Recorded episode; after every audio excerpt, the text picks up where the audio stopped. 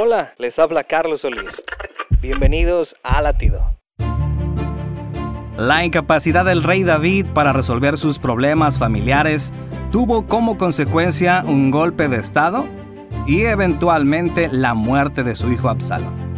La Biblia habla de su oscuro luto y podríamos imaginar que en su lamento David se repetía una y otra vez si hubiera hablado contigo. Evidentemente David era muy buen rey, pero no era el mejor padre. Muchos de nosotros somos buenos ejecutivos, profesionales e incluso ministros, pero a veces olvidamos ser buenos padres.